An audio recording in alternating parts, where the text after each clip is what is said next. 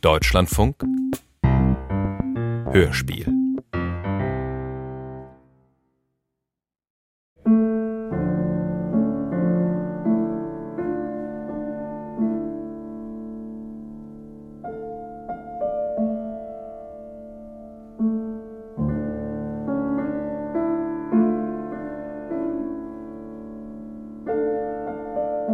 die du wohnest in den Gärten. Lass mich deine Stimme hören.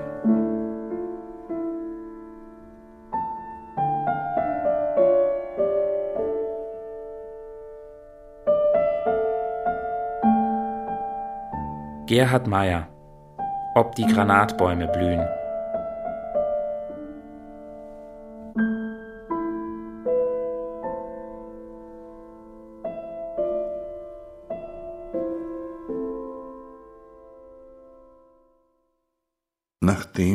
Reisende am 1. Dezember 1987 lange die Schnitzfiguren am Holzportal der Kathedrale von Split betrachtet hatte, mit dem Johannes, der beim letzten Abendmahl wieder den traurigen Kopf an die Schulter des Jesus legt, dabei mit einer Hand Variante Trost suchend im Ärmel seines Meisters, ging er hinunter auf die sonnige Strandpromenade, wo er einen greisen Schuhputzer sah, wie er, wohl schon lange unbeschäftigt, anfing, sich selber die Schuhe zu putzen.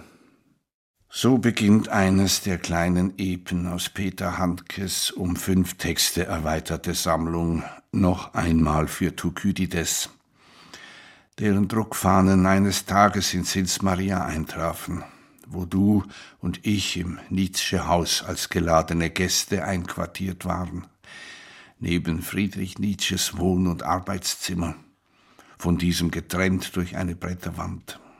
Der Geist des großen Wanderers scheint noch in den Räumen vorhanden zu sein, so dass dieser auch durch die Fahnen geweht haben musste.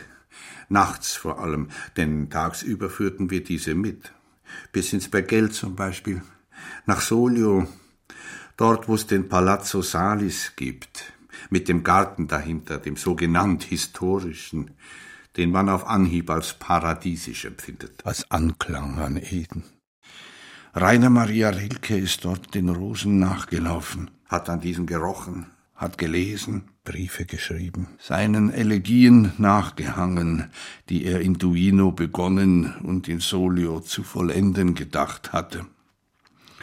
Dort setzten wir uns hin, Dorli, unter einen der beiden Mammutbäume, während die Rittersporne herumstanden, die Rosen, der Flocks, die abgeblühten Pfingstrosen, die kümmerlichen Apfel, Birn- und Kirschbäume, wobei niedrige Buchshecken die Bäume, Rosen, den Flocks zusammenzuhalten versuchten. Und die Berge hereinschauten. Aus angemessener Entfernung.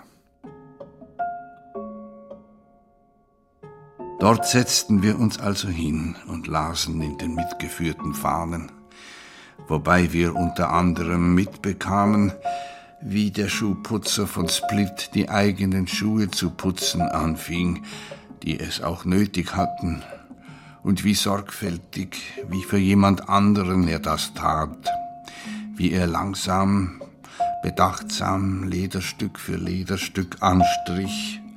Und wie er zuletzt die Schuhe streichelte, die nun zu glänzen begannen unter den Palmen, wo der Schuhputzer saß. Und erfuhren dann, wie sich der Reisende zum Schuhputzer gesellte, sich die Schuhe ebenfalls putzen ließ, wobei die gebogene Staubbürste seine Schuhe bestrich, dass sich die Kuppen seiner Zehen freuten. Beobachten, wie er fingernagelkleine Klumpen Creme Tupfer um Tupfer auf den Schäften der knöchelhohen Schuhe verteilte, sorgsam umging mit jeder Flocke, ja sogar aus dem Deckel der Dose den letzten Rest der Schuhcreme herausklaubte, wie er die Schuhbändel in den Schäften versorgte, auf dass diese nicht mit Creme verschmutzt würden. Dabei hingen dem Schuhputzer die Socken herunter und der lange Saum der Unterhose. Letztere eingeschwärzt wie der Hemdkragen, was den Mann mit einer Einsamkeit zu versehen schien. Und wenn die Glanzbürsten über das Leder strichen, entstanden Töne, die zu hören waren, wenn auch nur als leise, rauschende, begeisternde Melodie, die als Beiklang aufzutreten beliebte zum Mahnlied des Muezzin auf dem Minarett, während sich der Kopf des Schuhputzers in einer Pfütze vom Vortag spiegelte. Und allemal, wenn der Reisende den Fuß wechseln sollte, erklang ein hartes, kurzes Klopfen mit dem Bürstenholz auf die Kiste. Zuletzt zückte der Schuhputzer das Glanztuch, strich zum Ausklang noch einmal über das Leder, das dieses aufleuchtete, durchzogen von Ritzen und Rillen.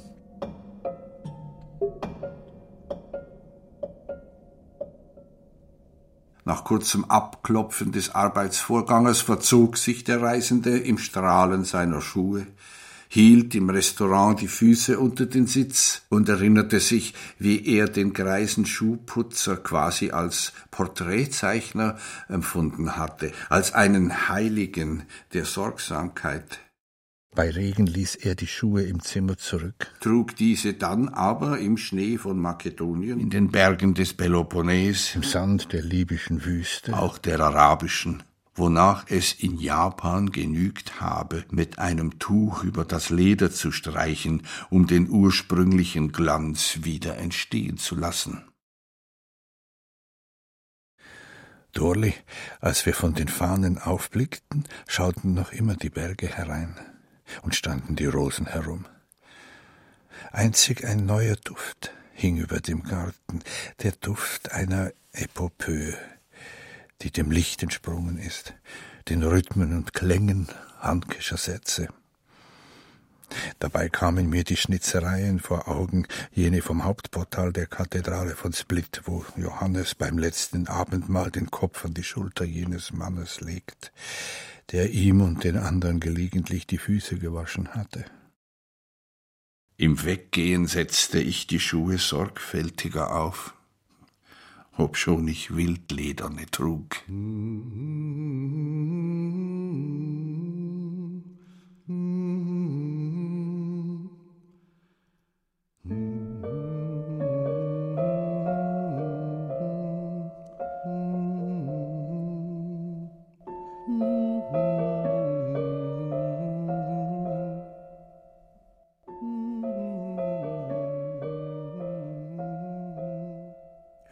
Auf dem Weg zum Silsersee kamen wir jeweils am Hotel Alpenrose vorüber, wo um die Jahrhundertwende Marcel Proust abgestiegen war, zusammen mit zwei Freunden, einem Juristen und einem Diplomaten, wenn ich mich recht erinnere. Und immer wenn ich an der jetzigen Ruine hinaufschaue, dachte ich mir, hier auf einem dieser Balkone muss er gestanden haben, der Marcel Proust an seine Schmetterlinge denkend, über dem kostbar getönten See, der in seinen Farben einer großen sterbenden Blüte glich. Auf der Fassade zum See hin stand noch Alpenrose geschrieben, bruchstückhaft freilich, und auf einem der gemauerten Pfosten Hoteleingang. Der Garten war verwildert, aber in seiner Art ebenso schön.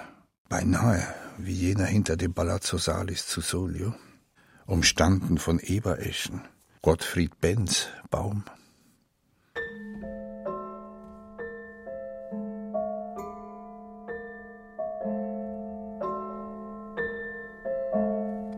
Und wenn wir dann über die Matte schritten, die große Matte zwischen Sils Maria und dem See, die Fahnen mit dabei, dachten die Blumen über die Geschicke der Leute nach, bis zurück zu Thukydides, was vor allem bei Gegenlicht der Fall war, während zu den übrigen Tageszeiten Frédéric Chopin die Gräser und Blüten zu bewegen schien.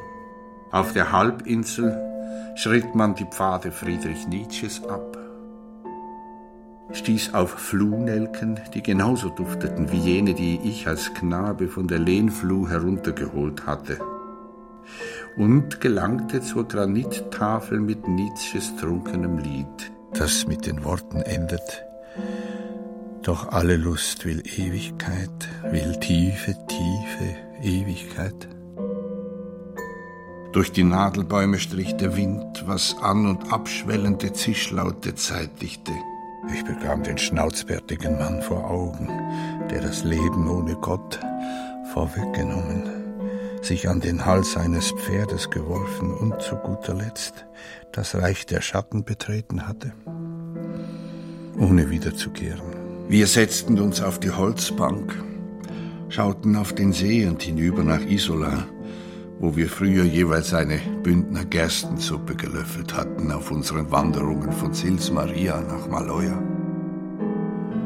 Der Wind strich durch unsere Haare, als wären es Nadeln der Lerchen.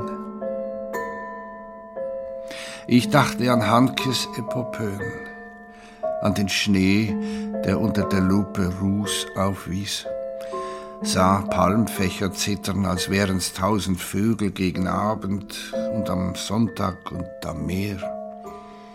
Bekam das Wetterleuchten mit auf der Insel Kirk, die Promenade von Split, die Frau auf dem Oberdeck aufs Meer hinausschauend.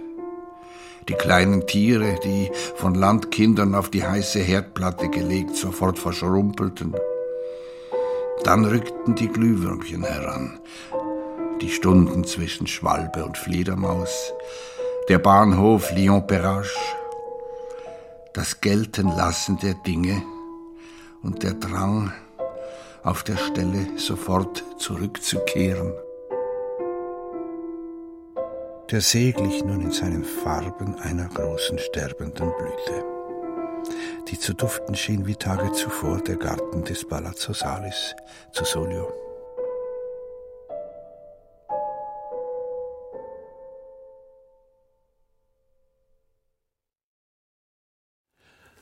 Dolly. Tage danach spielten Musiker des Leipziger Gewandhausorchesters Josef Haydns Lerchenquartett. Gelegentlich glaubte man die Melodie der Bürsten des Schuhputzers von Split herauszuhören. Das war in Celerina, in der Kirche St. Gian, die zwei Türme hat, wovon der höhere als Ruine in den Himmel ragt, der sich an jenem Spätnachmittag locker bewölkt über die Oberenkadiner Seenplatte spannte, auch über das Bergell.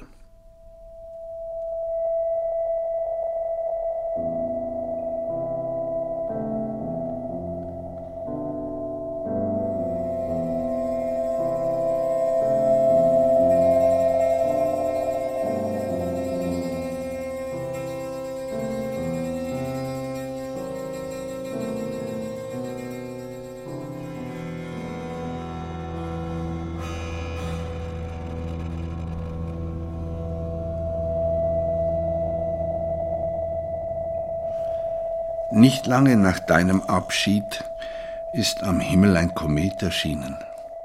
Knapp über dem Jura, dort wo einer seiner Ausläufer nach Walden abfällt, ein wenig westlich der Raststätte des großen Bären.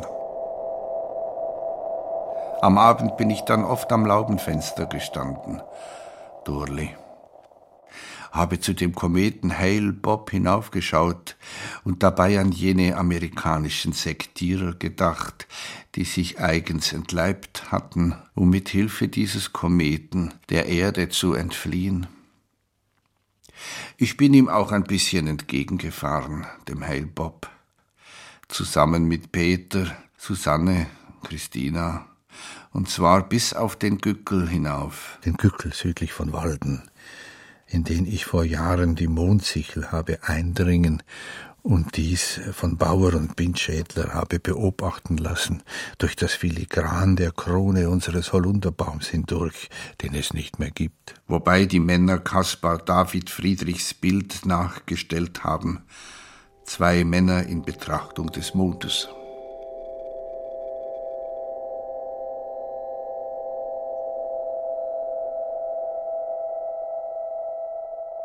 Den Holunderbaum hast du noch fotografiert, Dolly.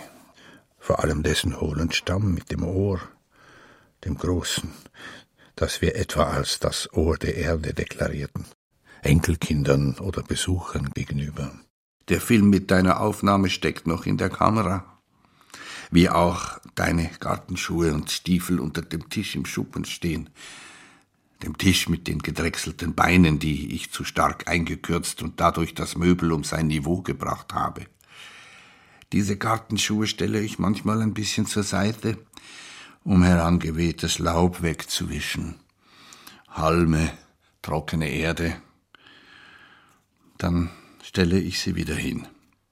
Deine Schuhe unter den Tisch mit den zu kurzen Beinen, auf dem sich immer noch die goldfarbene Schuhschachtel befindet, voller Wäscheklammern, mit denen du Bettzeug und Tischtücher, Hemden, festgemacht hast an der Leine im Schuppen, auch an jener im Freien.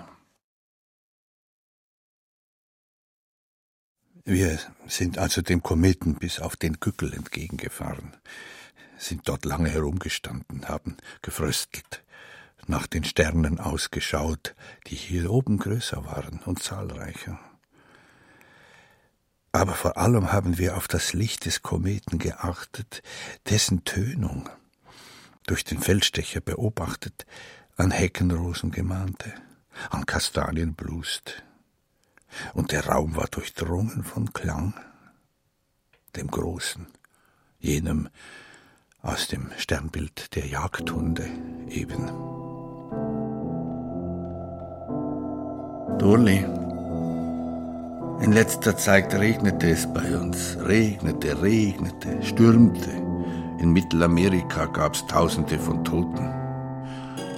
Nun aber tragen sie Schleier, die Birken unseres Gartens, wie auch die Kirschbäume, die Sträucher, lichte, geradezu hauchfeine Schleier.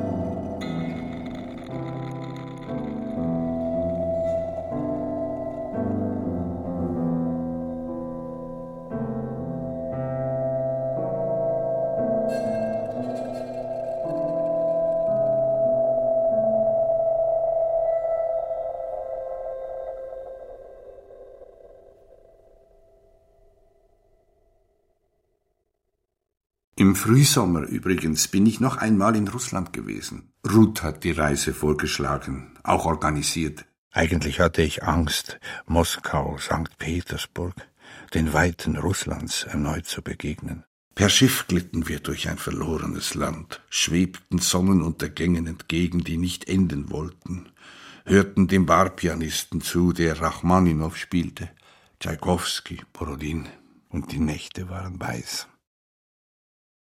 Als ich wieder zu Hause war, holte ich aus dem Garten Pfingstrosen herein, machte zwei stattliche Sträuße daraus, einen für die obere und einen für die untere Stube. Und Ende Juni schrieb ich an Hanne.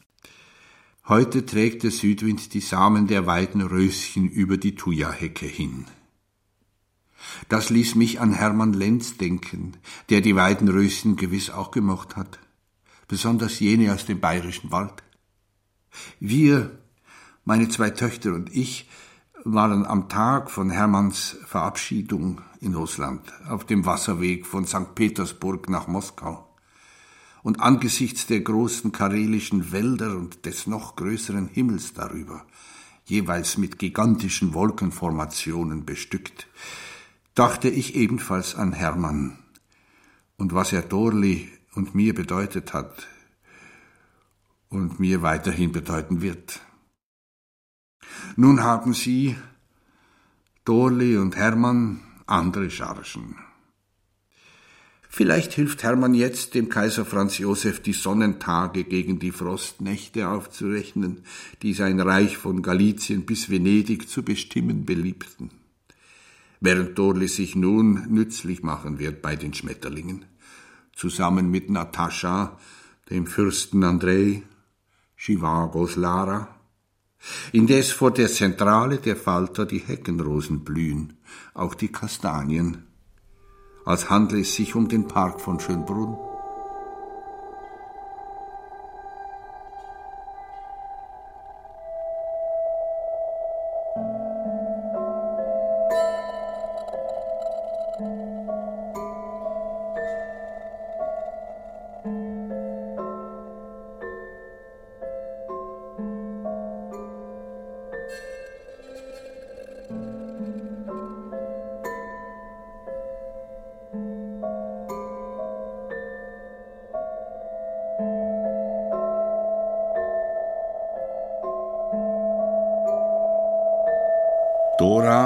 Meyer-Vogel wurde am 26. Juli 1917 in Wangen an der Aare geboren. Ihre Eltern waren Pietisten, hatten drei Töchter, drei Söhne und betrieben eine Gemüsegärtnerei. Dorli und ich lernten uns auf dem Weißenstein kennen, als Wanderer bei Sonnenaufgang. Am Tag unserer Trauung, 13. Februar 1937, schneite es. In der Kirche zu Bolligen blühte eine Klivie. Der Pfarrer gab uns das Gleichnis vom Senfkorn mit, und vor der Kirche die Buchsbäume trugen ein noch dunkleres Grün. Architektur und Literatur hatte ich aufgegeben, fertigte nun Lampen an. Man wohnte in einer Gärtnerei. Unsere Tochter Ruth wurde geboren. Der Zweite Weltkrieg brach aus. Ich rückte zum Militärdienst ein. Susanne, die zweite Tochter, erblickte das Licht der Welt. Ein Jahr danach der Sohn Peter. Die Familie übersiedelte nach Amrain, Scharnageln. Dorli pflanzte Gemüse, ging waschen, gab Sonntagsschule, besuchte gebrechliche, Verlassene, erkrankte an Tuberkulose. Zwei Jahre nach Kriegsende bezogen wir mein Elternhaus. Dorli baute Beeren an, pflanzte Lauch, Sellerie, Zwiebeln, pflückte Kirschen, Pflaumen, Äpfel, machte im Kirchgemeinderat mit, im Verein für das Alter, hegte Buschwindröschen, Akeleien, Pfingstrosen, Mohn und Fingerhut, japanische Anemonen, Phlox und Dahlien, und Winterastern, wobei Dorli letztere an Kranke und Alte verteilte, wenn der Jura eine weiße Schärpe trug. Ruth wurde Buchhändlerin und Puppenmacherin, Susanne Kindergärtnerin und Kinderbuchautorin. Peter brachte es zum Buchhändler, Antiquar, dann zum Maler.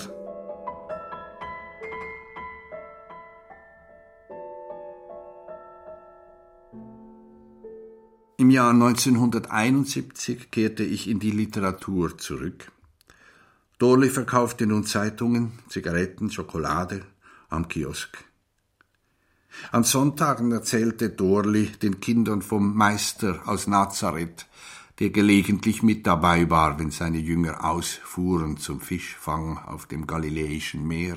Und die Wildkirschen blühten, jeweils dann die Pfingstrosen, die Herbstzeitlosen, dann schneite es. 1979 überwies uns Peter Handke die Hälfte von seinem Kafka-Preis. Dorle und ich reisten nach Paris. Dort legten wir Marcel Proust zwei Rosen hin, der Maria Walewska eine. Auf dem Friedhof Père Lachaise. Im Invalidendom meditierten wir über die Schlacht bei Borodino, das brennende Moskau, den Schutthaufen Stalingrad, den Schutthaufen Berlin.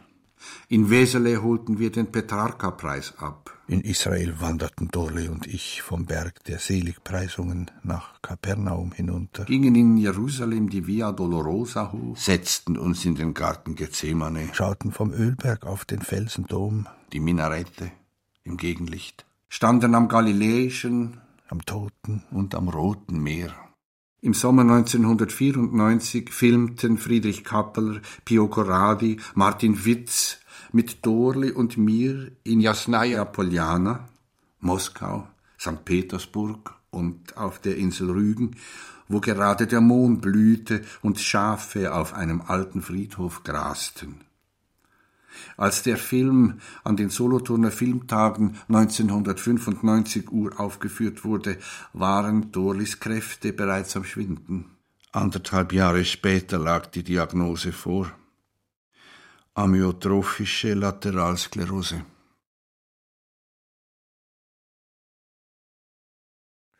Dorli und ich machten noch kleine Spaziergänge.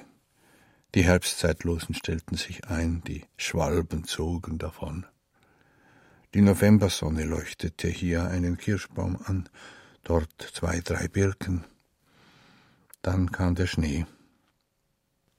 Einmal blieb Dorli an ihrem Wägelchen stehen, schaute zum Berg hinauf, zur Lehnfluh, hinüber zum Gehöft. Am Morgen danach, es war der 17. Januar 1997, rief ich Dorli bei ihrem Namen und alles blieb still.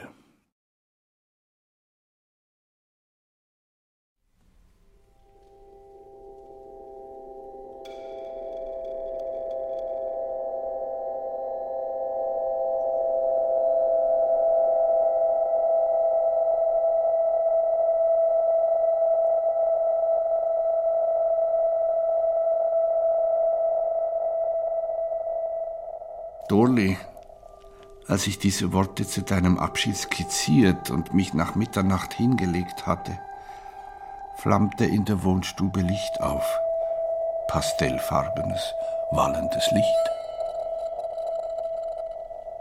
In allen Dingen erweisen wir uns als Diener Gottes, in großer Geduld, in Trübsalen, in Nöten, in Ängsten, als die Traurigen, aber allzeit fröhlich als die Armen, aber die doch viele reich machen, als die nichts haben und doch alles haben.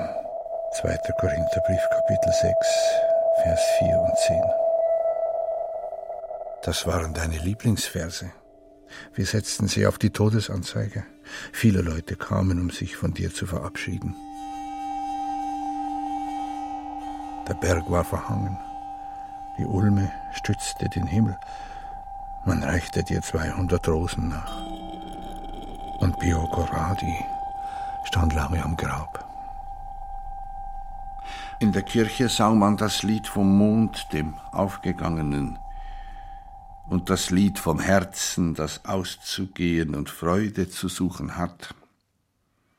Der Pfarrer verlas meine Worte zu deinem Abschied, sprach bewegend über dein Wesen, dein Wirken, deine Nähe zu Gott und dessen Sohn. Zwei Cellowerke von Bach wurden gespielt. Auf dem mittleren Chorfenster schritt Jesus über die Wolken.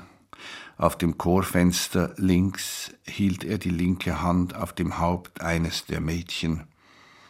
Auf dem Chorfenster rechts begegnete Maria Magdalena dem auferstandenen Herrn. Und du, Dorli, schrittest über den Schattenteppich der Eukalypten am Ufer des Galiläischen Meers.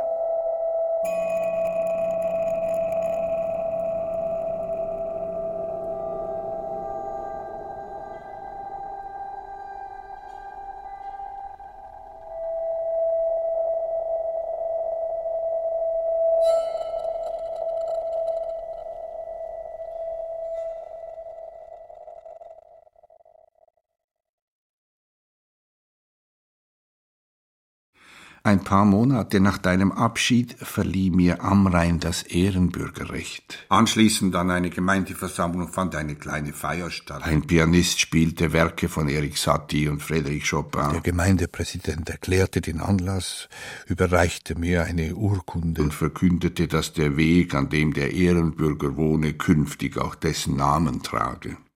Werner Morlang begann sein Referat mit den Worten im Grunde genommen ist es vermessen von mir, einem Auswärtigen, Ihnen etwas über den Geehrten und Amrain erzählen zu wollen.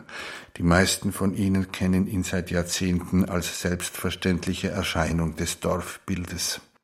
Und noch besser als ihn haben Sie womöglich seine Frau Dorli gekannt, die zu unser aller Leid im Januar dieses Jahres gestorben ist.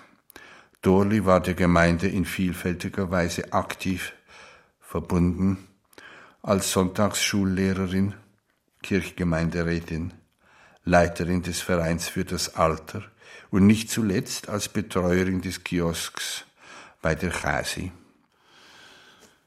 Liebe Frauen und Männer von Amrain, liebe Gäste, sagte ich. Dankbar bin ich für alles, was ich habe schreiben dürfen. Das, was Sie gemacht haben und weiterhin machen werden, ist natürlich ein bisschen nützlicher. Trotzdem würdigen Sie meine Schreibe. geschieht solches, weil doch gelegentlich offenbar wird, dass ein Bild, ein Text oder ein Lied, zum Beispiel das vom Vreneli ab dem Guckisberg, einem Menschen auf Erden etwas bedeuten kann, manchmal sogar fast ein wenig mehr als Brot, was aber um Gottes willen nicht heißen soll, ich hätte etwas gegen das Brot.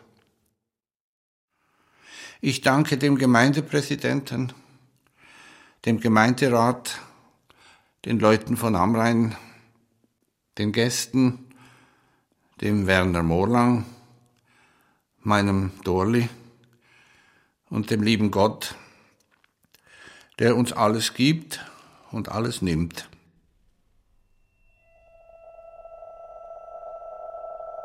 Dorli, am 6. April 1998, 9.15 Uhr, glitt ein Schattenboot, Wolkenschattenboot, von Walden her über die Walden Alpin Richtung Lehnfluh. Am Tag zuvor hatte eine Meise ans Laubenfenster geklopft. Der Wind kräuselte das Gras am Hang und darüber flirrte das Licht.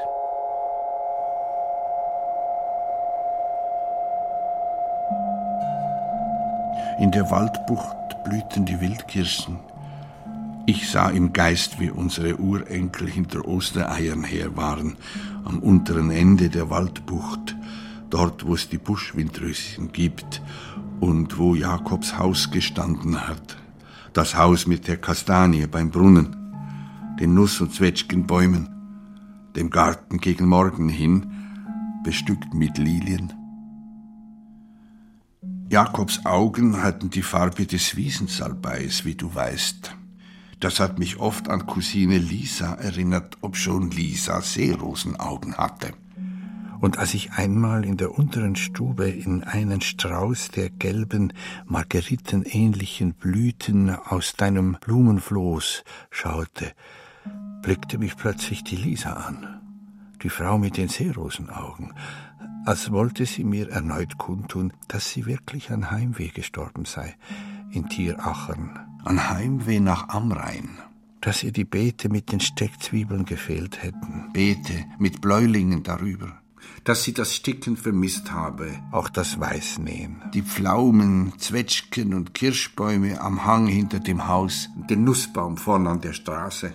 Dass ihr die Amrainer Kirchgänge gefehlt hätten, zu welchen sie den weißen Rock getragen habe. Den langen, bestickten, die Handschuhe mit den Stulpen, den breitrandigen Hut, durch welchen der Wind gestrichen sei, der Amrainer Sommerwind.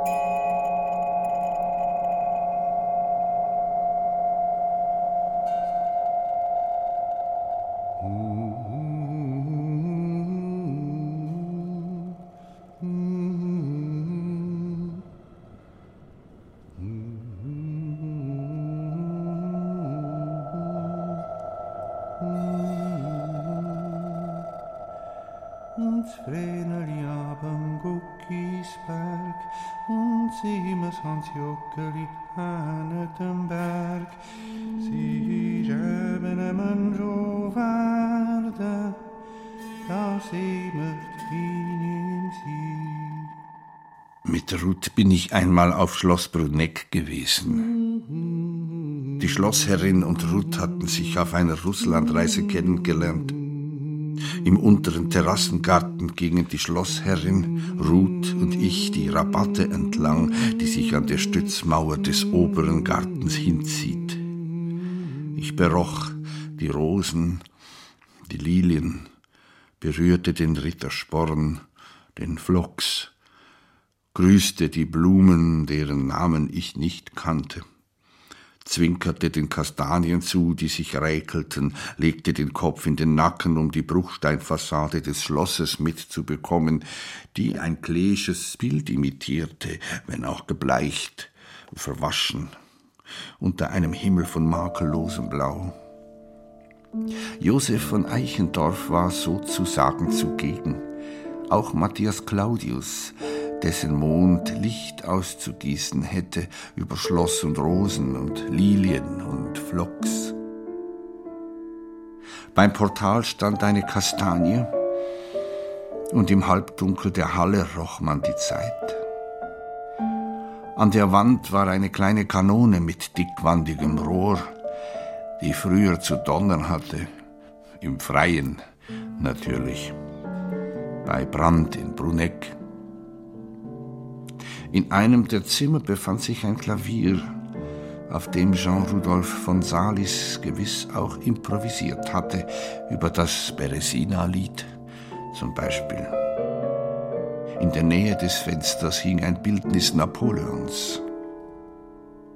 In Jean-Rudolph von Salis Arbeitszimmer öffnete die Schlossherrin den verglasten Bücherschrank was einen Duft nach Rosen freisetzte, einen leisen freilich, der mit Rainer Maria Rilkes Malte Lauritz Brigge zu tun haben mochte, den Duineser Elegien und meiner Erinnerung, mit dir, Dorli, an Rilkes Grab gestanden und die Inschrift gelesen zu haben.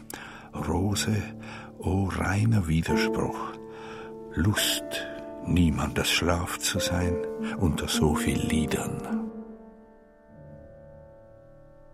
Beim Anblick von Marcel Prousts Büchern kam mir die Stelle in den Sinn, wo auf einer Seite der Felder die Sonne erlischt, über der anderen bereits der Mond sein Licht ausgießt, die Schafe als bläuliche Dreiecke durch Combres Gassen wackeln und Marcel mit seinem Schatten hinter sich her wie ein Boot dahin zieht, das durch verzauberte Weiten schifft. Im Rittersaal gab's einen Tisch mit vielen Stühlen darum herum. Auch einen Blumenstrauß gab's, Rüstungen und Ahnenbilder. Neben der Tür hing der Stammbaum, erstellt vom jungen Jean-Rudolph von Salis.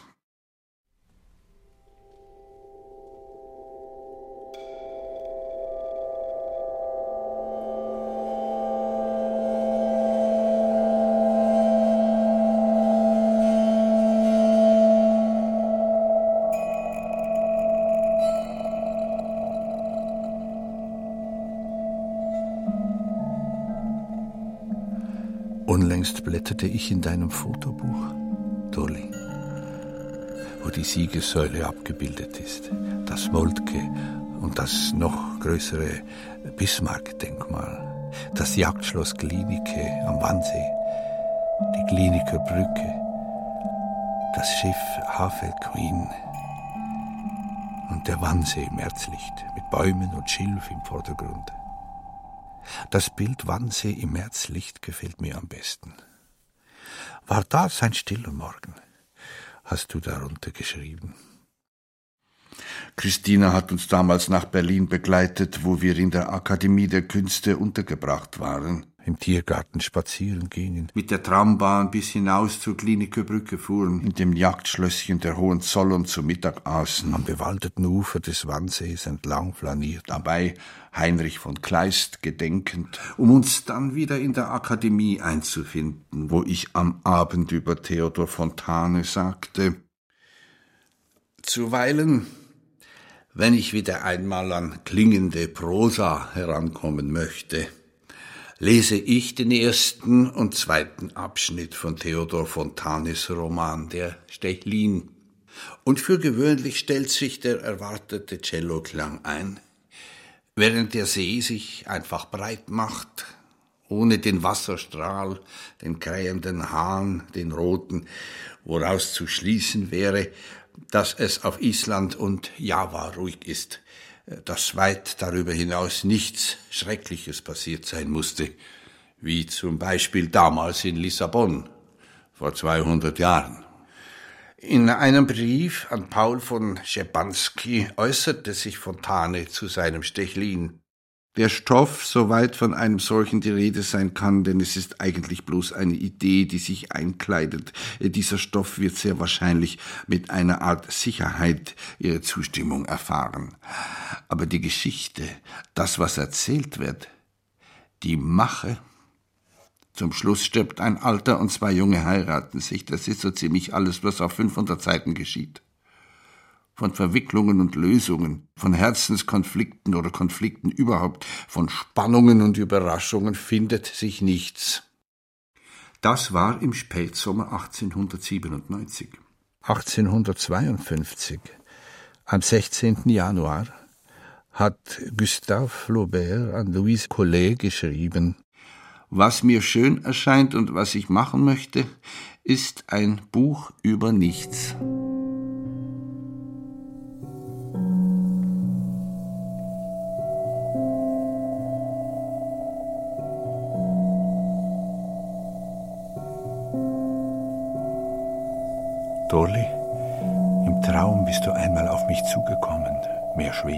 Schwebend als gehend, hast mich bei meinem Namen gerufen, hast wie Sulamit gesagt, komm, mein Freund, lass uns aufs Feld hinausgehen und auf den Dörfern bleiben, dass wir früh aufstehen zu den Weinbergen, dass wir sehen, ob der Weinstock sprosse und seine Blüten aufgehen ob die Granatbäume blühen. Da will ich dir meine Liebe geben. Hohelied, Kapitel 7, Vers 12 bis 13.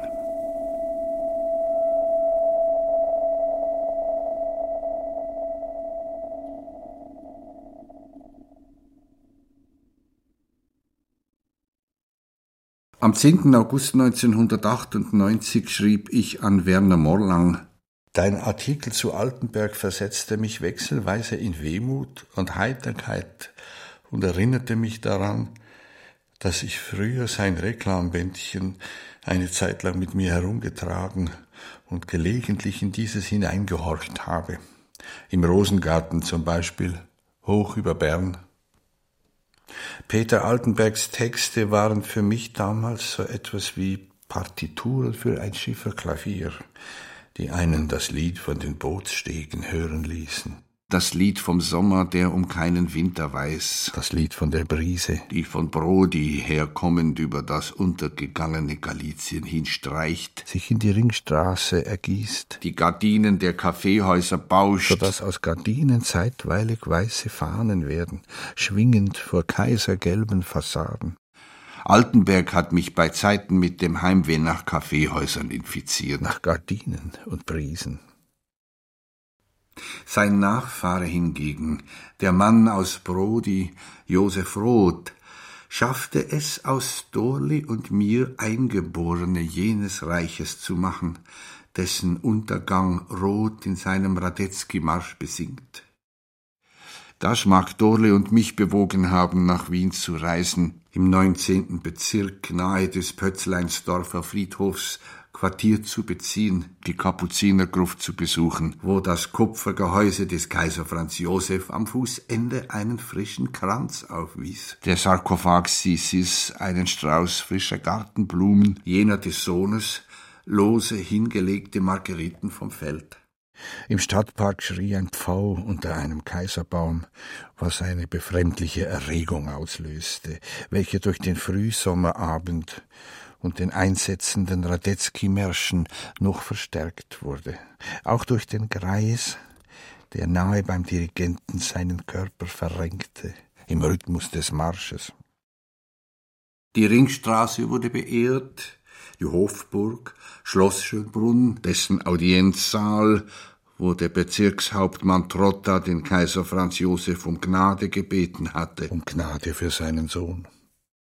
In den Alleen blühten die Kastanienbäume. In Baden bei Wien stand Josef Haydn in einer Heckennische des Kurparks. In weiteren Nischen gab es weitere Musiker. Alle in Stein, alle horchten sie hin.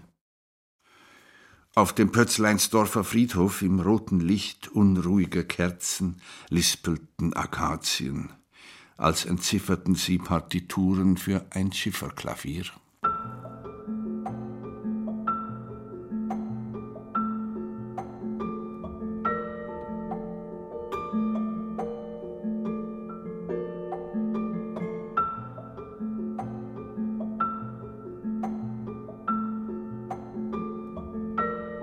Das Dorf, wo ich herkomme, heißt Amrain. Amrain liegt am Jura-Südfuß unterhalb des Weilers Walden.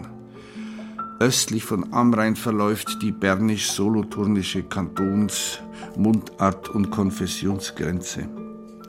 Benachbarte Grenzorte sind Kästenholz, Önsingen, Klus. Kästenholz hatte, wenn die Kirschbäume blühten, eine halbe Stunde länger Sonne als wir. Önsingen hatte einfach seine Leute. Diese Leute wiederum hatten ihren Himmel, und dieser Himmel war blau. Klus, der dritte Grenzort, ist von Amrain aus nicht zu sehen. Bei Nordwind aber und Frost waren die Sirenen des Eisenwerks zu hören, wonach dann Gestalten in schwarzen Pellerinen unsere Wege belebten. Gießer und Gussputzer eben, die einzeln, zu zweit, in Gruppen oder Prozessionen ihren Behausungen zustrebten, ohne zu reden. Einer von ihnen machte winters beim Theaterspielen mit, im gemischten Chor, glaube ich. Er war etwas dicklich, hatte einen leichten Sprachfehler und verfügte über ein wundervolles Pathos. Diese zwei Männer unter einer Pellerine konnte ich nie auseinanderhalten.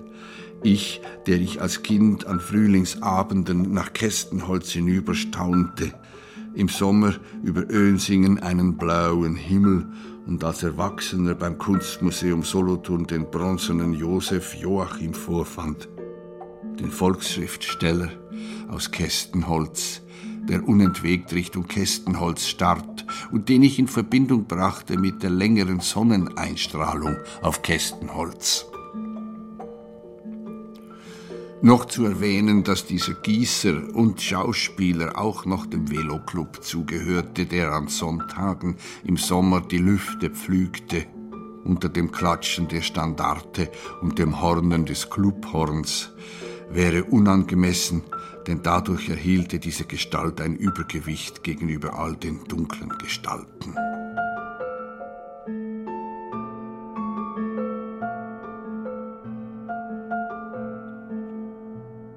Weitere Nachbarorte, bernische freilich, sind Schwarzhäusern, wo Willy Burkhardt herstammte, der Musiker, und Banwil, wo es ein hölzernes Stationsgebäude gibt, wie es sie geben muss an der Strecke Moskau-Wladiwostok. Solothurn übrigens war die erste Stadt, die ich kennenlernte. Solothurn mit der St. Ursen-Kathedrale, dem Hotel Krone, der Kaffeehalle, der Jesuitenkirche mit der Steinheiligen auf dem Dach, dem Kapuzinerkloster, dem Sommerhaus Vigier, Schloss Blumenstein und der neuen Kantonsschule, erbaut nach Plänen von Architekt Bracher, bei dem ich gerne in die Lehre gegangen wäre. In dieser Stadt hauste für kurze Zeit auch Robert Walser. Die St. Ursen-Kathedrale empfand er als etwas zu groß geraten. Die St. Niklaus-Kapelle hingegen müsste ihm zugesagt haben. Auch der Friedhof darum herum, wo Charles Silsfield, der Mann mit dem Indianerroman Die Weiße Rose, begraben liegt. Und auch Frank Buxer, der Maler, und Josef Reinhardt, der Dichter vom Galmis.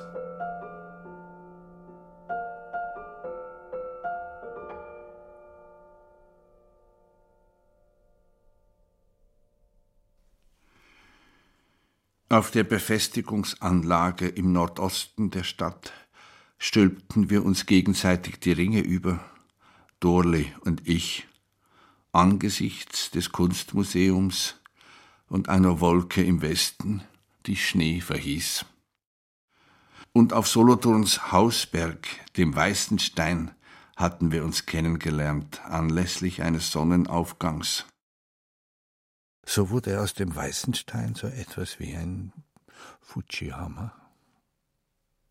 In späteren Jahren war man noch einmal oben, saß zu viert auf der Hotelterrasse unter einem weißen Sonnenschirm. Durch den Schleier über dem Landstrich blitzte die Aare auf.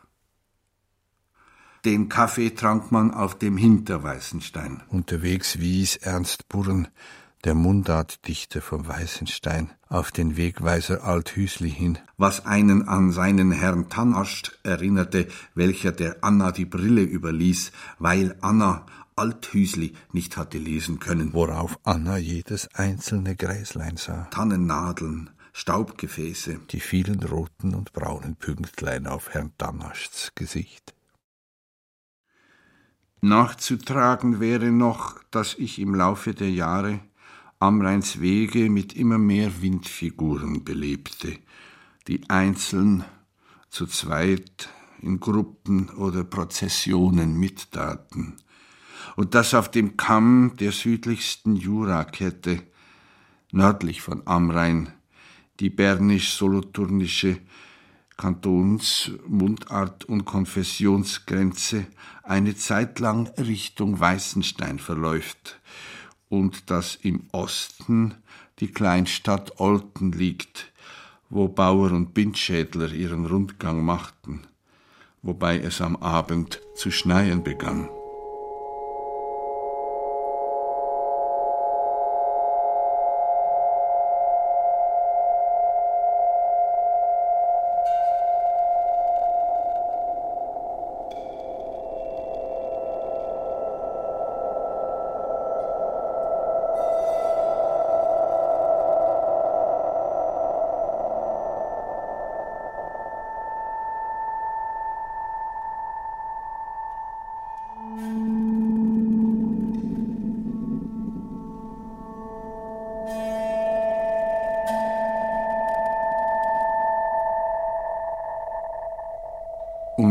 Vermelden ist, dass in den Morgenstunden des 17. Januars 1997 mein Dorli starb.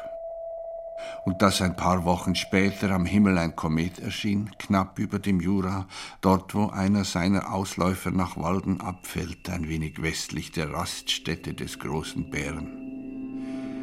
Seither sind mir die Kohlweißlinge zugetan, Distelfalter, Abendpfauenaugen. Besonders wenn die Malven blühen, die Glycinien, die Sterne. Oder wenn der Phlox in Blüte steht.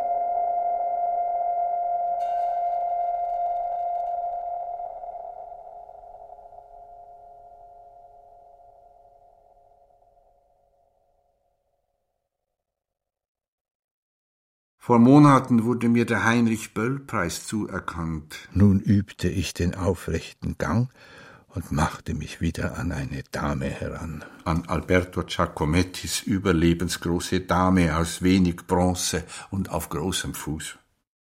Dorli, diesen Text habe ich in Köln vorgetragen, im historischen Rathaus. Peter Hamm hat die Laudatio gehalten.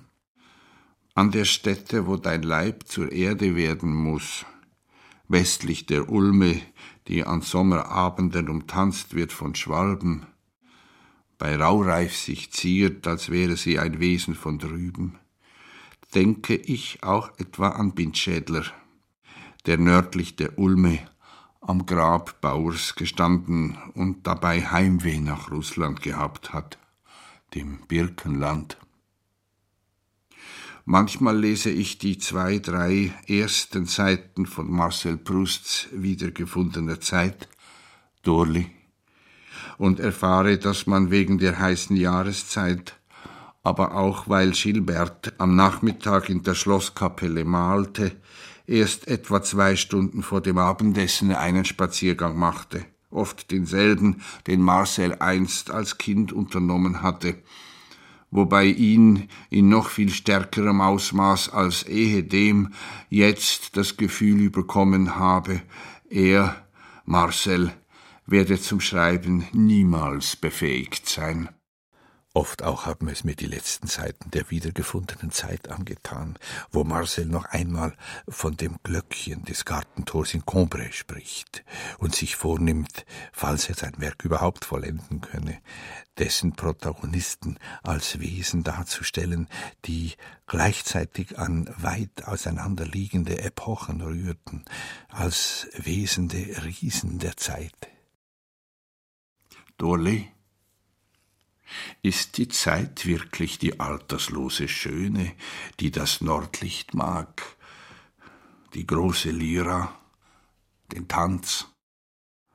Trägt sie wirklich Roben aus Morgenröte, Abendhauch, Sternenstaub? Täglich danke ich dem Herrn, dass du und ich sechzig Jahre zusammen sein durften, verneige mich der Schreibe wegen, die er mir sozusagen zugesprochen hat, rezitiere.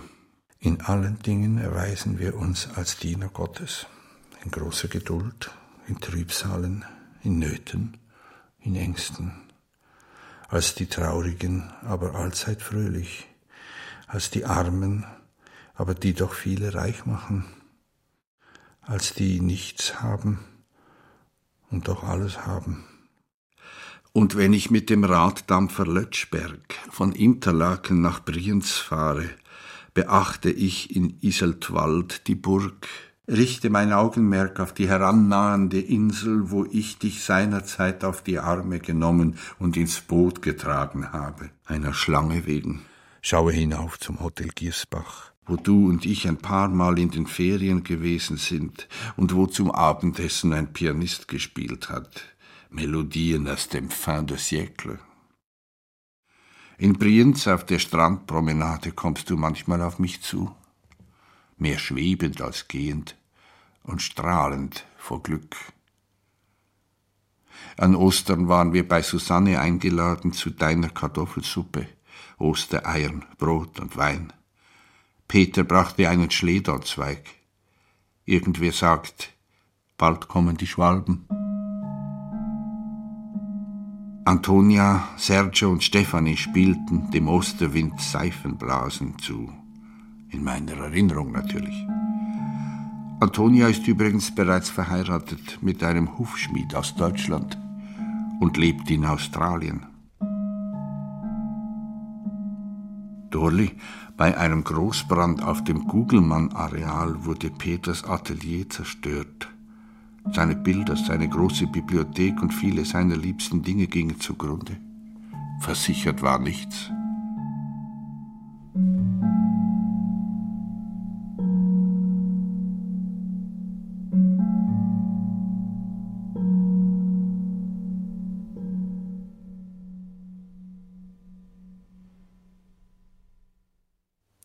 Am 29. Oktober 1999 schrieb ich an Frau Dr. Dorota Sosnitschka. Sie haben mir in Ihrem Brief vom 28. Juli 1999 eine schöne Sommerzeit gewünscht. Nun ist der Sommer vorbei, auch der September, der versunkene Welten hochkommen und die Schwalben wegziehen lässt. Und wenn Sie diesen Brief erhalten, stecken wir schon im Martini-Sömmerchen, das in ihrem Land, wo es noch Wälder gibt mit Bären und Wölfen, besonders schön sein muss. Es kann natürlich auch manchmal ausfallen, dieses Martini-Sömmerchen, bei uns und in Polen, dem Land Friedrich Chopins, dessen Masurken so etwas wie umgesetzte Martini-Sömmerchen sind. Auch ihre Monographie Wie handgewobene Teppiche ist geprägt von diesem Landstrich, über welchen der Wind Mazurken weht, bis nach Jasnaja Poljana hin, wo Dorle und ich im Sommer 1994 herumflaniert sind. Am 8. Oktober 1999 ist aus dem Peter Lang Verlag ihre Monographie bei mir eingetroffen – und am Sonntag, dem 17. Oktober 1999, genau zwei Jahre und neun Monate nach Dorlis Tod, habe ich dieses ihr Werk zu Ende gelesen. Nach dem Mittagsschlaf habe ich dann mit Dorli in der unteren Stube getanzt, zu Chopins Walzern Nummer 3 in A-Moll, Nummer 7 in C-Moll und Nummer 10 in Hamoll. Am Abend bin ich auf den Friedhof gewandert und habe dort der Ulme zugehört, zu deren Füßen Dorlis Leib begraben liegt. Ich wünsche Ihrer Monographie einen guten Weg und danke Ihnen herzlich. Ich habe mir ein paar Exemplare kommen lassen. Eines signiere ich für Dorley und stelle dieses auf Ihr Bücherbrett.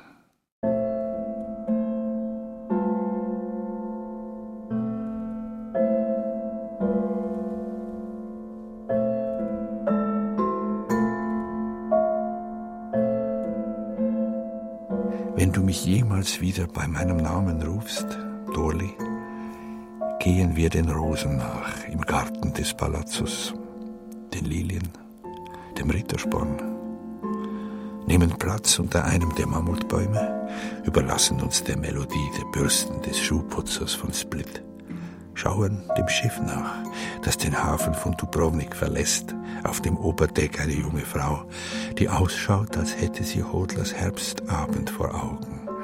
Das Bild mit der Kastanienallee, die ins Verglühen führt. Dann schreiten wir durch Stampa, wo Alberto Giacometti aufgewachsen ist, der Mann mit der überlebensgroßen Dame aus wenig Bronze und auf großem Fuß schauen in den Garten des Postgebäudes, wo der kleine Alberto Blumen abgezeichnet hat, Sträucher und Bäume. Im Kunsthaus Zürich übrigens sind Giacomettis Geschöpfe mittlerweile ins Erdgeschoss verlegt worden, in bunkerhafte Räume. Im Nietzsche-Haus bleiben wir auf der Schwelle des Nietzsche-Zimmers eine Weile stehen, flanieren durchs Erdgeschoss, halten Ausschau nach Nietzsches Morgenröte, dem Buch, das Andreas Isenschmidt und Karl Pestalozzi im Radio besprochen haben. Schreiten durch Sils Maria, passieren das Hotel Alpenrose, überqueren die große Matte vor dem Silser See, um auf der Halbinsel zum Felsen zu gelangen, in den Nietzsches trunkenes Lied eingemeißelt ist. Dort setzen wir uns hin Marcel Prousts Schmetterlinge werden sich einfinden. Der See wird eine sterbende Blüte sein. Dolly, zuweilen stelle ich deine Gartenschuhe ein bisschen zur Seite, wische herangewehtes Laub weg, Halme, trockene Erde. Und wenn ich durch Amrein gehe, habe ich manchmal ein Gefühl, als schritte ich durch meine Schreibe höre den Bauer reden, den Windschädler, und der Jura hat eine blaue Schärpe um, und Hans spielt Walzer von Chopin auf dem Klavier über dem Stoffladen, den es nicht mehr gibt.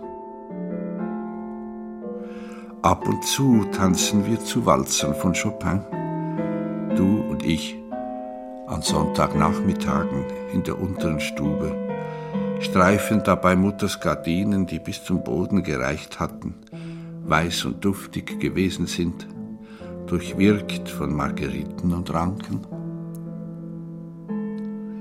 In klaren Nächten danke ich dem Herrn für seine Sterne, versuche die Zeit auszumachen, die alterslose, schöne, die bei Nordlicht mit den Planeten tanzt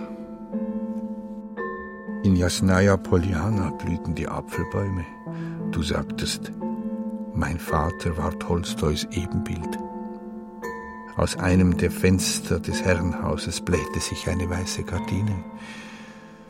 Vom Park herüber klang eines Vogels fremdes Lied.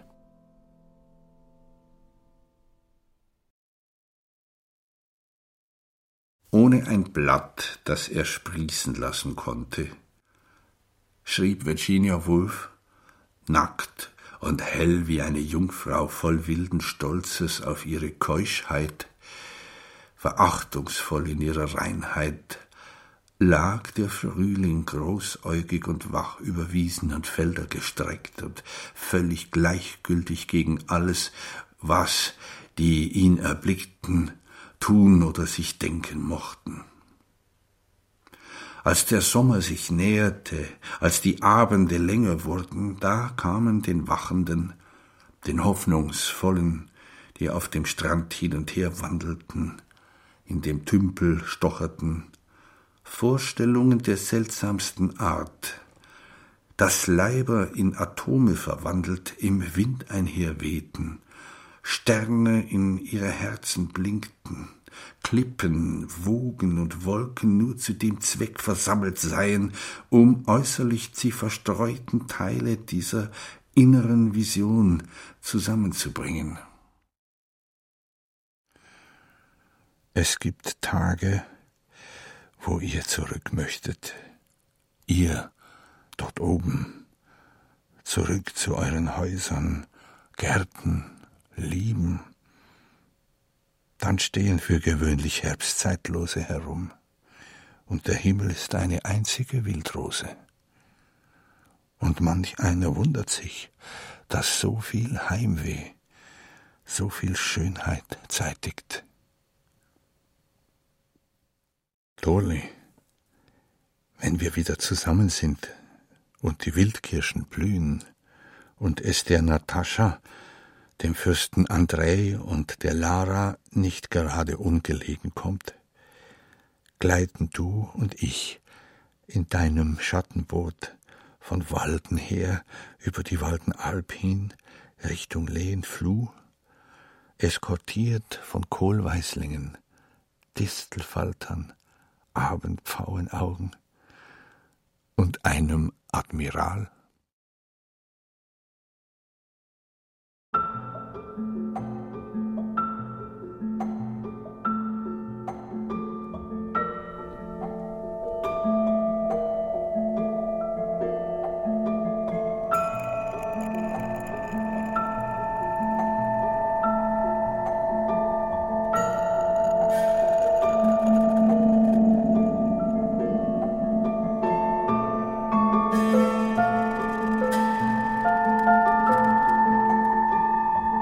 Gerhard Meyer Ob die Granatbäume blühen.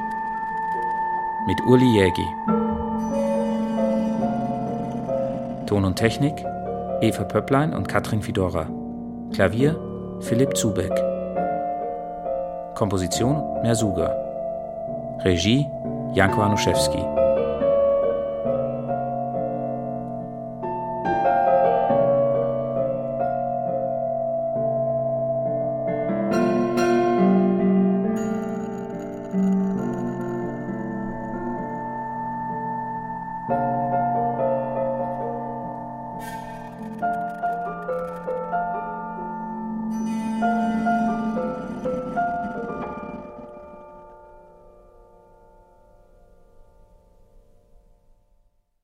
Produktion Deutschlandfunk 2015 Redaktion Sabine Küchler